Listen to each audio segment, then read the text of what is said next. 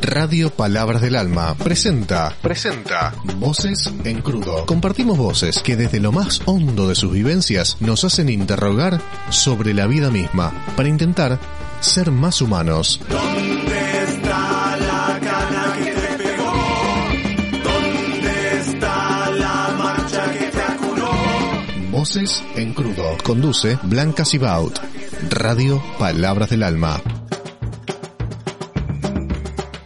Hoy continuamos con la segunda parte de la charla con Hernán y Claudia su mamá, quienes aportan un valiosísimo conocimiento y ayuda desde su experiencia personal, por lo cual ambos son voluntarios de la ONG Escenarios Saludables, que trabaja para la prevención comunitaria del suicidio. Ellos hacen un importante hincapié en que debemos evitar los prejuicios, erradicar y derribar viejos mitos y mandatos que hoy ya son obsoletos en nuestra sociedad. Entonces nos dicen, entre otras cosas significantes, ¿sabemos escuchar realmente? ¿Qué es una escucha activa? ¿Cómo podemos identificar si una persona que amamos o simplemente conocemos está pensando en quitarse la vida? ¿Qué debemos hacer? ¿Qué es mejor evitar? ¿Se puede prevenir un suicidio?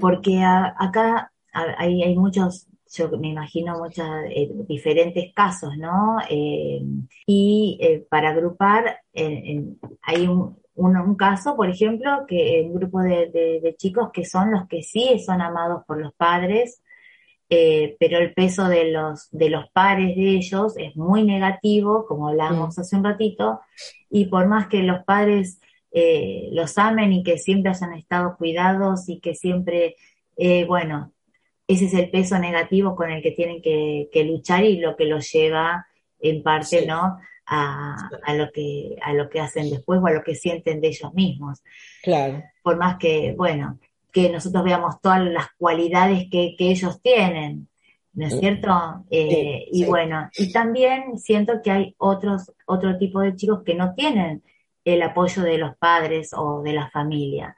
Y eso Tal es cual. aún peor. Pero con respecto a eso, con respecto a eso, cualquier persona que pueda incentivar la escucha activa o que Mm. pueda poner en práctica la escucha activa, le va a ser de utilidad.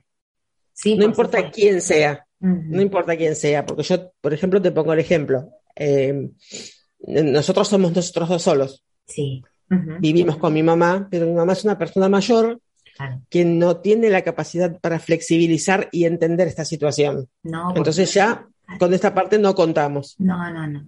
Claro. Los amigos de Hernán, en cuanto escucharon la palabra psiquiátrico, desaparecieron todos. Claro, claro. O sea que eso también es un, es un prejuicio. es un prejuicio No es cierto, porque- ¿no? De- Cuando vos decís, uh, mirá, a fulano le diagnosticaron determinada enfermedad, uy, qué terrible, vení, vamos, vamos a bancarlo, vamos a esto, vamos. La persona que sufre eh, emocionalmente también necesita que la banques. ¿Por qué la vas a dejar sola? Claro, claro. Es fundamental que estés, que- o sea, mm, es, es igual de grave esto que si hablas, no sé, de una persona con cáncer, de una persona que tiene diabetes, de una persona que tiene lupus, no sé. Sí, sí, sí, cualquier cosa. necesitan medicación, necesitan medicación. La medicación es el afecto, es la Claro. escucha, es el abrazo, el, el acompañamiento, ¿no es cierto? Entonces, a lo que me remito es a que somos Hernán y yo. E Claro. igual podemos salir adelante. Por supuesto, Claudia. si vos tenés una red enorme porque toda tu familia te está acompañando, genial, mucho mejor, ¿no? Y a su vez, cuando vos le podés enseñar a la persona que tenés al lado de qué se trata esto, podés hacer que esa persona le enseñe a alguien más Claro. y esa persona a alguien más y así. Y esto de, a mí me, la primera vez que escuché la charla eh, de escenarios saludables, eh, me pareció fantástica. O sea, me parece algo excelente. eh, primero que ustedes estén ahí, Hernán, sobre todo vos, que, que estés en escenarios saludables, tratando de, de ayudar desde tu, desde tu, con tu granito de arena, desde tu lugar, que no es cualquier lugar, ¿no? Claro. es, es- sos muy, muy valiente, Hernán, eh, muy valiente, pero yo creo que Ah, esa, esa sensibilidad tuya es la que te hace eh, pensar en el otro. Mm, sí. Entonces, ese Sí. pensar en el otro es, va más allá de vos, porque más allá de, de tu situación y de lo que estás superando día a día con, este, con tu mamá también, eh, el querer hacer que otros pasen me- o no lo pasen o, o- o se traten de comunicar antes, o porque esto también tiene sus riesgos, ¿no? Eh, tiene muchos riesgos. Y hoy Sí. estás, eh, estás bien, eh, pero las cosas a veces, o sea, estás bien en cuanto hay chicos que, que, que salen muy mal.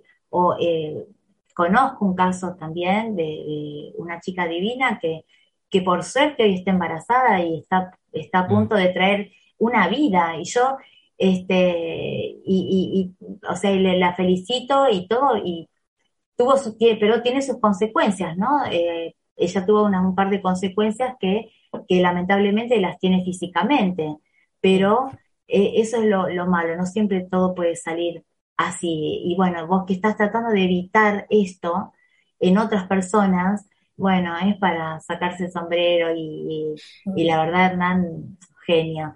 Este, por eso Gracias. este, no, no, y el laburo que hace tu mamá, lo mismo.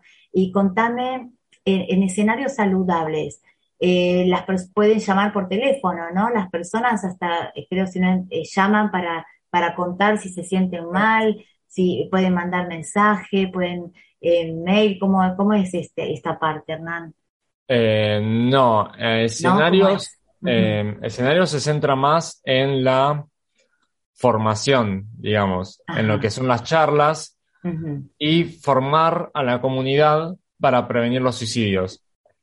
Para el tema de los llamados está el Centro de Asistencia al Suicida, que tiene eh, los operadores telefónicos que, que contienen a la persona. Ujú. escenarios no, no, no hace contención Oh, a, directa, a una no. persona en crisis. Ajá, A lo sumo, si, si alguien se contacta con ellos, pueden eh, como decirle, bueno, a- o sea, hacer un contacto con alguien para que se, para que lo atiendan a esa persona. Ajá. Pero no, no, no hacemos, no hacemos contención directa. Ok, pero charlas, sí, las charlas. Charlas sí, charlas de formación sí, sí. Sí, sí, Perfecto. eso sí. Porque es importante esto porque hay personas que no están, no tienen a alguien, o, o mismo, ¿no? Las personas, mamás o, o familiares que no saben qué hacer. Ponerle que te das cuenta de, de- de lo que vos me decías antes, de estos pequeños síntomas, se les dice, eh, podrías llamarse síntomas, lo que me decías de no sí. comer, o, o in- bueno, eh, eh, estos indicios eh, por ahí no tienen con quién hablarlo y, y se pueden acercar eh, a, a dónde tendrían que acercarse, por ejemplo. A Em, llamar a, dónde. Claro, co- como acompañante, no te sabría decir. Ok. O sea, yo sé que si la persona está en un riesgo, en un riesgo suicida inminente, y el centro, el centro de asistencia al suicida, que no, no me sé el número, No, está la verdad, bien. pero lo si buscaremos lo buscan en internet, Sí, sí, eh, sí, lo buscamos y lo- a- aparece. Eh, que ellos sí tienen eh, operadores telefónicos para la contención. Ajá. Ya escenarios, eh, lo que hace es formación. Charlas. Y charlas. Sí. ¿Ustedes dan charlas en, al- en algunos lugares eh, en, eh, específicos o, o cómo es esto? Eh, no, las charlas se dan cuando alguien las pide, más que nada, cuando alguna organización o alguna comunidad las pide Colegios. o colegios se, se organiza y se hace, pero ese es como, como a Ah. pedido, digamos. Ah, genial. Ajá, buenísimo. Eh, yo personalmente no doy ninguna charla porque eh, es la parte de testimonio y todavía como que cuesta remover todo eso de vuelta. claro. Eh, entonces, nada, yo Sí. grabé un audio, no sé si, si Marcos, que es el que, que dirige la organización, eh, lo, lo pasa a veces. eh, Ajá. así, Ah, bueno, eh, mira. el testimonio Bueno está. bueno. ¿Algo más, Claudia, que me quieras contar, que, que, que veas que falta charlar? Mm, bueno, em, lo que me parecía importante era hablar del tema de los mitos. Dale. ¿m? Bueno, Los mitos, em, eh, eh, el mito es una mezcla de realidad y fantasía. ¿no? El Sí. mito es lo que una persona supone de algo, Ajá. porque se le ocurre que para él es de esa forma. Ajá. ¿Entraría en eso, entraría en eso los viejos mandatos que tenemos? Sí, totalmente. Totalmente. Por ejemplo, algunos de los mitos son que las personas que hablan acerca del suicidio no se hacen daño, pues solo quieren llamar la atención, Claro. ¿no? Ese es uno. Sin embargo, todas las amenazas de daño a sí mismo, o sea, a- que, que exprese esa persona, se tienen que tomar en serio, siempre. Siempre. Por ejemplo, eh, otro mito es que el suicidio es siempre impulsivo y ocurre sin advertencia, lo cual es falso porque muchos suicidas dan algún tipo de indicación o de conducta acerca de sus intenciones de quitarse la vida eh, y además eh, pueden estar años pensando en esto. Entonces no es así como me levanté un día a la mañana y me quiero quitar la vida y ya está. Claro, A es- veces sucede, pero no siempre. Es ¿no el cierto? historial, el historial del dolor que hablábamos antes, ¿no? Claro, tal Claro. cual, tal cual. Claro. Por ejemplo, otro mito es que los suicidas de verdad quieren morir o están resueltos a matarse. Y es lo que hablábamos hace un rato. Eh, La persona con idea suicida no quiere terminar con su vida, quiere terminar con su dolor, con su sufrimiento. Sí. Cuando una persona da señales de mejoría o sobrevive a un intento de suicidio, está fuera de peligro. Y eso es mentira. Siempre hay que estar alerta porque ya pasó una vez y es una persona en riesgo. Ajá. Por ejemplo, una vez que una persona ha intentado suicidarse, nunca va a intentarlo de vuelta, lo cual también es falso, Claro. porque, bueno, eh, nos estamos remitiendo a- al hecho pasar. puntual de Claro. Hernán, por ejemplo.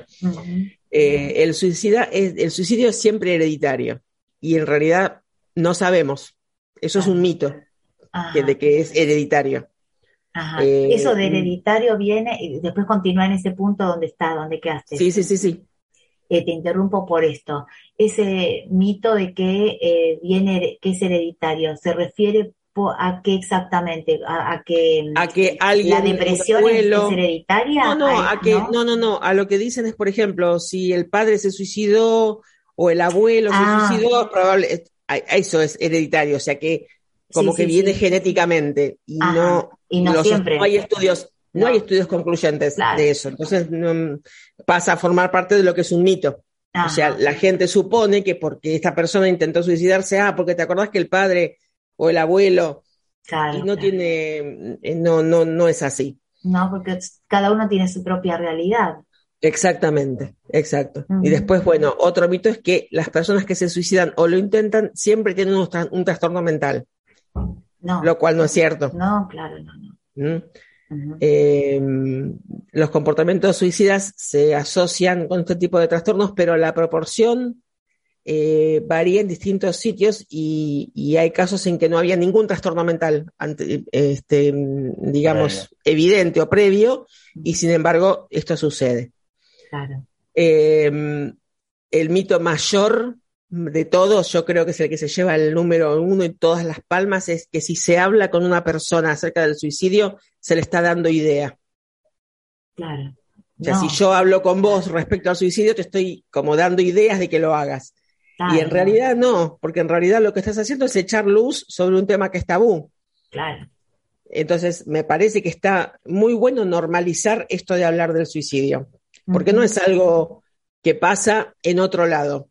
Eh, te No. pasa a la vuelta al vecino que vive a la vuelta de tu casa. Claro. O sea, es, eh, le pasa a gente normal, le pasa, o sea, común y corriente, no normal. El, el término normal habría que erradicarlo del lenguaje claro. cotidiano porque la normalidad es relativa. Exacto, porque Pero- aparte hay, hay tantos eh, hoy en día, eh, corríjanme, como les digo, en este me siento que este no quiero decir nada que esté fuera de, de- lugar, No, ¿no? no. Pero, por ejemplo, con, hoy muchos adolescentes eh, están, están pudiendo ser libres en el sentido de su sexualidad. Sí, por ejemplo, eso Y es. todo, todo porque se empezó a hablar y se empezó a destapar Claro. un montón de cosas que Claro. empezamos a entender.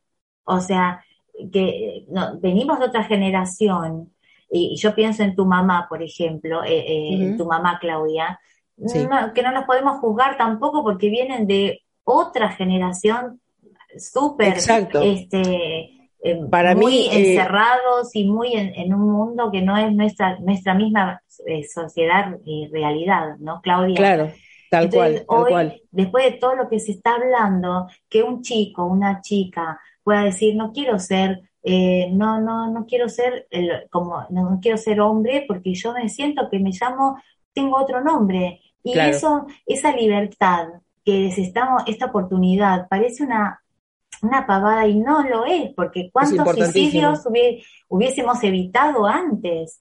Claro, ¿no? imagínate, Años imagínate atrás. la carga emocional, imagínate la carga emocional de ese chico Que claro, y que no puede expresar, en- no puede, él no puede contar qué es lo que le pasa porque sabe que lo van a juzgar y que lo van a maltratar y entonces Claro. eh, lo guarda. ¿Y dónde termina? No sé si soñaba, no sé si dormía.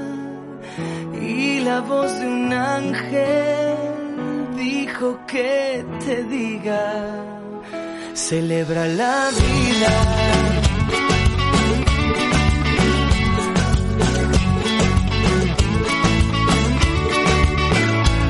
Piensa libremente, ayuda a la gente y por lo que quieras lucha y sé paciente. Lleva poca carga, a nada te aferres, porque en este mundo nada es para siempre. Búscate una estrella que sea tu guía, no hieras a nadie, reparte alegría,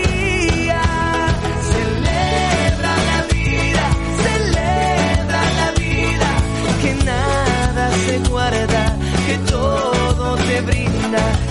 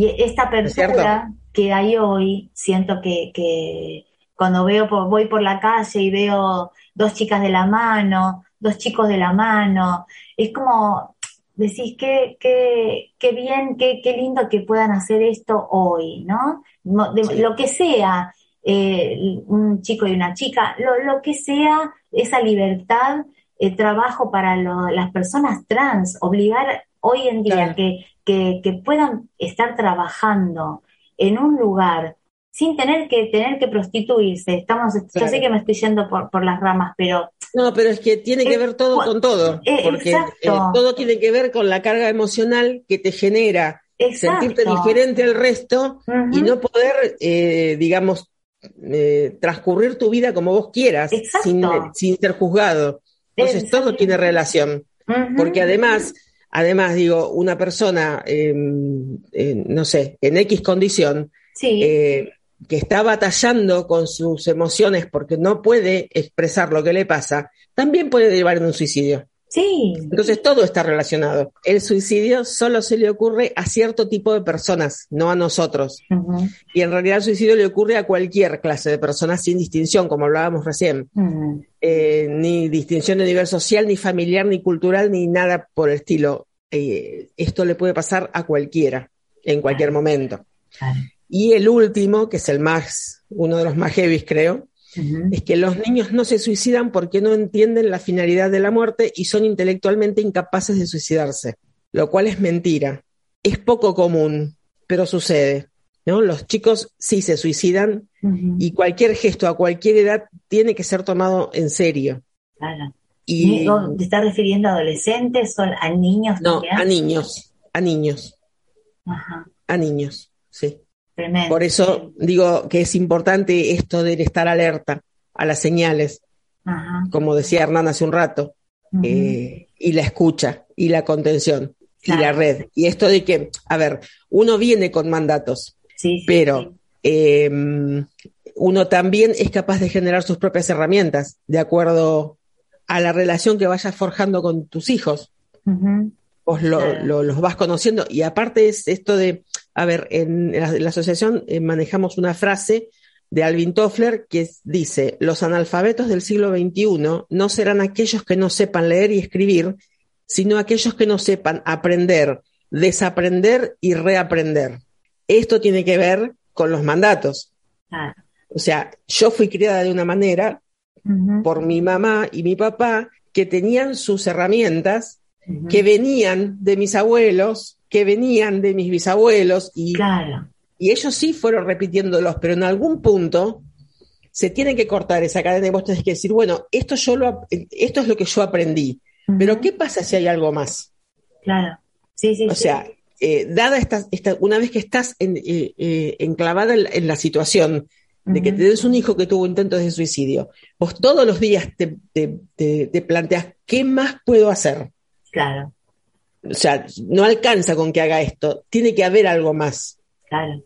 Entonces vos decís, para esta herramienta que yo tenía, ¿de verdad me sirve? Esto que me enseñó mi mamá y que a ella se lo enseñó su mamá y que a ella se lo enseñó su mamá y así podemos ir hasta donde vos quieras, ¿no? En el árbol para atrás. Sí, sí, sí, por supuesto. Pero ¿de verdad me sirve esto? ¿De verdad es útil con mi hijo? Incluso cuando tenés, yo porque tengo solamente Hernán, es mi hijo único, pero si vos tenés más hijos, no todo sirve para, para, para, todos. No, por supuesto. Yo, pongo siempre el ejemplo. claro. Yo siempre pongo el ejemplo de la penicilina. Cuando hay una enfermedad infecciosa, vos le das penicilina al paciente, santo remedio, se curó. Bárbaro. ¿Y qué pasa con el que es alérgico a la penicilina? Claro. No le sirve. Entonces, no, sirve todo para todos. De repente, de, vos tenés, suponete, tenés cuatro hijos. Uno va a ser más sensible, el otro va a ser más, eh, más este. Eh, Totalmente. no me sale el término ahora, que es más, más mental. Sí, el otro es más artístico, el otro. Entonces vos no podés darle lo mismo a los cuatro. Necesitas escucha, conociendo a cada uno. Claro. Por ahí un hijo escucha más que otro, otro no escucha nada. Cada uno es distinto. a lo que me refiero es a esto. Es como cuando vos decís, los chicos van al colegio y tienen una habilidad fantástica en arte. ¿Por qué los obligás a aprender matemáticas? Y no los incentivas para que desarrollen su arte. O al revés. sí, es cierto? Entonces es como esto de romper algunos mandatos a veces viene bien. Claro. Porque de ahí surgen cosas nuevas eh, y útiles. Por supuesto. ¿No es cierto? Porque no siempre todo es bueno para todos. Esa es mi, reflexión, mi reflexión diaria. Por supuesto, y aparte no se puede mm. medir con la misma vara a cada uno, ¿no? No, no, totalmente. No, se puede. los casos, eh, lo mismo con los chicos o con los padres, o, no, no somos todos iguales. Por ahí uno de tus hijos te ve de una manera y el otro no. Eh, claro, tal cual. Pero además me parece que pasa, pasa también por una cuestión de que hacer este trabajo con cada uno de tus hijos requiere muchísimo tiempo. Y sí. Y los adultos no estamos manejando el tiempo. No, los no, adultos vivimos corriendo. O sea, todos viven corriendo. Exacto. Es difícil esto de frenar y decir, bueno, a ver, ¿qué, ¿qué, está pasando? ¿Cómo manejo esto? ¿Cómo hago determinada cosa? Y, y, Claudia o Hernán, el que me quiera contestar. Igual Hernán me debe la respuesta todavía, esa para el final. ¿eh? eh, eh, ¿Vos qué pensás, por ejemplo, hoy? Nos ponemos en situación de una mamá que tiene un, un niño, ya que no hablamos de los niños, ¿no? Un niño de nueve años que eh, está sufriendo bullying y que llega a su casa llorando todos los días porque lo, le pegan, porque lo molestan, porque lo insultan, porque... Y vos ves que no hay motivo, ¿no? Porque las mamás dicen, pero ¿por qué? Es, la pregunta de, de, de, las mamás, ¿no? Que de los niños que sufren bullying, pero ¿por qué? Porque no hay un motivo. ¿Y, y, y, y qué tiene que hacer esa mamá? A ver, yo tengo una, una idea, pero quiero que ustedes, ¿qué piensan que tiene que hacer una mamá eh, hoy en esa situación? ¿Ir al colegio? ¿Hablar con, por su cuenta con los padres? ¿Hay algo ustedes que, que desde escenarios eh, saben sobre esto? ¿Qué Mira, se podría eh, hacer? En realidad no tocamos nunca ese tema. Yo te puedo dar mi opinión personal. Ajá, dale. Eh, primero que nada, la contención al chico. sí, sí, obviamente. La contención por parte de, los, de la familia. Y si es necesario, eh, algún profesional también. Pero mm, el tema con los profesionales sucede que no todos están capacitados para lo mismo. Por ejemplo, un psicólogo es un psicólogo, pero no todos los psicólogos pueden atender a una persona con riesgo suicida. Sí, claro. Porque no, porque me consta que no es así. Habría que buscar un profesional que esté en ese Esté en esa línea, por ejemplo. Pero bueno, en el caso de go- como me, me lo planteas vos, Sí. una, un nene de nueve años, lo primero, los papás a la escucha de ese nene, qué es lo que está pasando, Sí. De sus emociones, qué es lo que siente, ¿no es cierto? Y siempre hacerle saber que las cuestiones se resuelven juntos. Después sí, por supuesto, vas al colegio, hablas con lo- los directivos o hablas con la docente eh, para ver cómo se puede resolver eso. Porque a veces, Eh, lo sé por, por personas con las que he charlado, ¿no? Eh, todo lo que, lo que yo te digo siempre es no parte de la imaginación, sino personas que, que, que he charlado sobre el tema. Van a las escuelas, no reúnen, quieren juntar a los padres eh, Mm. de esos chicos que molestan y los padres de esos nenes que molestan no van. claro, porque Entonces, los padres de esos chicos que molestan no están reconociendo el problema. exacto, porque Para tiran la pelota al otro, ¿no es cierto? Es que para, para ellos Exacto. es como, bueno, esto es así. Yo, mira, Hernán iba a Jardín de Infantes, tenía tres años, y había dos nenes, eran treinta y pico de chicos en, en la sala, y había dos nenes que eran golpeadores. Ajá, Entonces, eh, se armó, se hizo una reunión con todos los papás, se hace la, la reunión con todos los padres, las- los- las- la directora y la vice y la maestra del jardín, todos juntos, y se plantea esta situación. Entonces, uno de los padres levanta la mano y dice, lo que los chicos tienen que entender es que así se vive en la sociedad. claro, Y algunos, algunos padres nos levantamos y dijimos, yo no traigo a mi hijo al jardín para que le peguen. claro, por supuesto. Entonces, fíjate hasta qué punto la agresión está normalizada. Sí, sí, sí. En lugar de decir, bueno, a ver, ¿qué, qué, qué herramienta ponemos a disposición para resolver esto desde el semillero? Porque estamos hablando de jardín de infantes, chicos de tres años. Claro. Está bien, los nenes que estaban golpeando tenían un trasfondo de vida terrible con solamente tres años. Entonces, Claro. ahí hacía falta otra cosa. Claro. ¿no es cierto? Hacía falta otro tipo de contención. Pero eh, vos no podés dar como respuesta que así se vive en la sociedad, prepárate para esto. No, no, no, no. Claro. Ahí es lo que hablábamos antes, lo que decían antes Es- ustedes, ¿no? Que eh, lo que vive cada persona, o sea, la, la, como decía Hernán antes, de, eh, la- de esos chicos, porque son violentos, hay que ver qué recibe en la casa, como este, el niño que- del papá de- que habló esto, y hay que ver qué recibió el padre también, ¿no? Claro, lo que pasa es que vos tenés pero eh, bueno, hay que tratar de, digamos, de hacer vos podés, corregir y frenar, ¿no? Exacto, vos decís, yo recibí esto, yo recibí esto, pero ¿qué puedo mejorar de esto? Claro, no tengo que repetir. A ver, o repito o cambio. Claro. Entonces, de verdad, yo estoy pleno y estoy feliz con lo que recibí, como para transmitirle lo mismo a mis hijos, o hay algo que a mí no me gusta de lo que recibí y lo puedo cambiar para mejorarlo para él. Totalmente. Pero reitero, requiere muchísimo tiempo. Sí, sí, sí, No es fácil para uno eh, a veces hacerse estos planteos. No. Eh, eh, es, muy, es muy difícil, es muy complicado. ¿Viste? Entonces, bueno, como me decías vos, ¿cómo resolvemos esta situación? Con, reuniendo a los padres, quieren reunir a los padres y los padres de los chicos agresivos no van. Por supuesto que no van, porque para ellos no es un problema esto. Para ellos es, bueno, así se vive. No, bueno, así se vive, pero ¿está bien vivir así? ¿Está bien hacer esto que estás haciendo? La semana que viene terminaremos con una tercera y última parte de esta charla tan develadora que nos deja pensando en cuánto camino hay por recorrer y cuánto por iluminar. Pero hoy me quedo con la frase de Alvin Toffler que dijo Claudia. Los analfabetos del siglo XXI no serán aquellos que no sepan leer y escribir, sino aquellos que no sepan aprender y reaprender, lo cual tiene que ver sin duda con los mandatos que debemos erradicar para terminar de algún modo con ese círculo vicioso.